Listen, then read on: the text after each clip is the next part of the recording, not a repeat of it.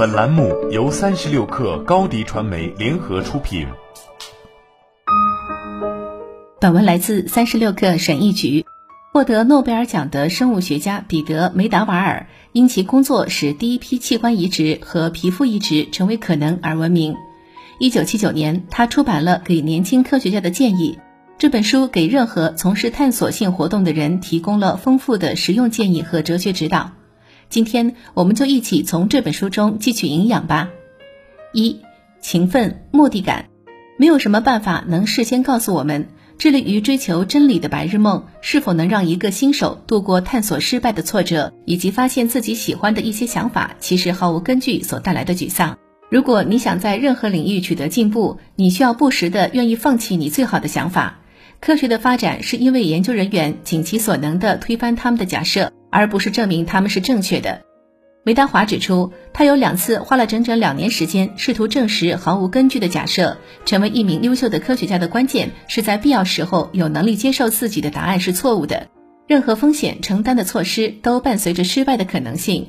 从失败中学习，继续探索未知，是一种很有用的心态。二，开始工作。每当我们开始一些新的努力时，可能会认为我们需要在开始之前了解关于它的一切。通常，这成为一种拖延的形式。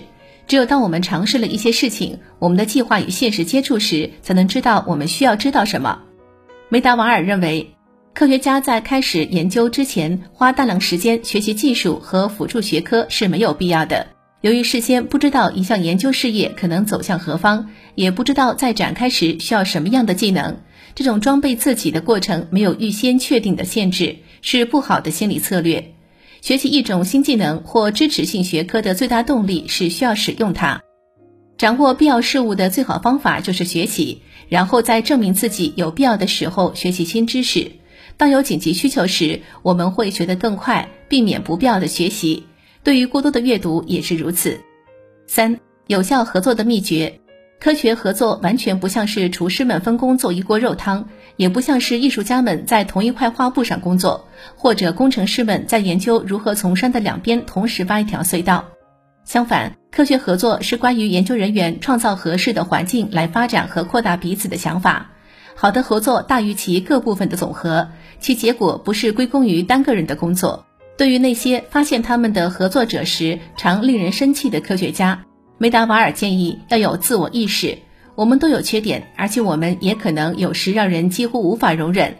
当合作变得有争议时，梅达瓦尔认为我们应该把最好的想法传达出去。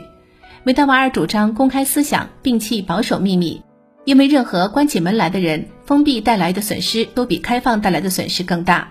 他继续写道：“在我一直与之共事的一小批亲密同事中，约定俗成的家规一直是把你知道的一切都告诉大家。我不知道有谁因为陷入其中而受到伤害。”四、如何处理道德上的两难问题？科学家通常会对他的雇主承担合同义务，并且对真理总是有一种特殊的无条件的约束义务。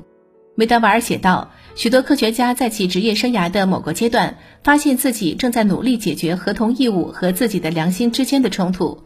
然而，在道德困境出现之前，就应该抓紧时间。如果我们认为一项事业可能会导致破坏性的地方，我们最初就不应该开始做这件事。我们应该了解自己的价值观，并致力于按照这些价值观来开展工作。第一条规则是永远不要欺骗自己。理查德·费曼有句名言。第一条原则是你不能欺骗自己，而你是最容易被欺骗的人。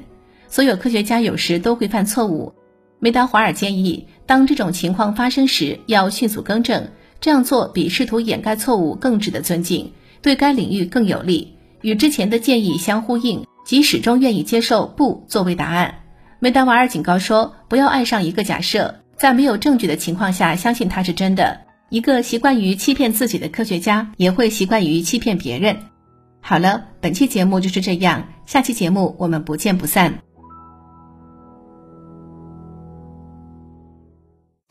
高迪传媒联合巨量引擎举办营销峰会，详解抖音电商，报名参会请咨询高迪传媒微信公众号。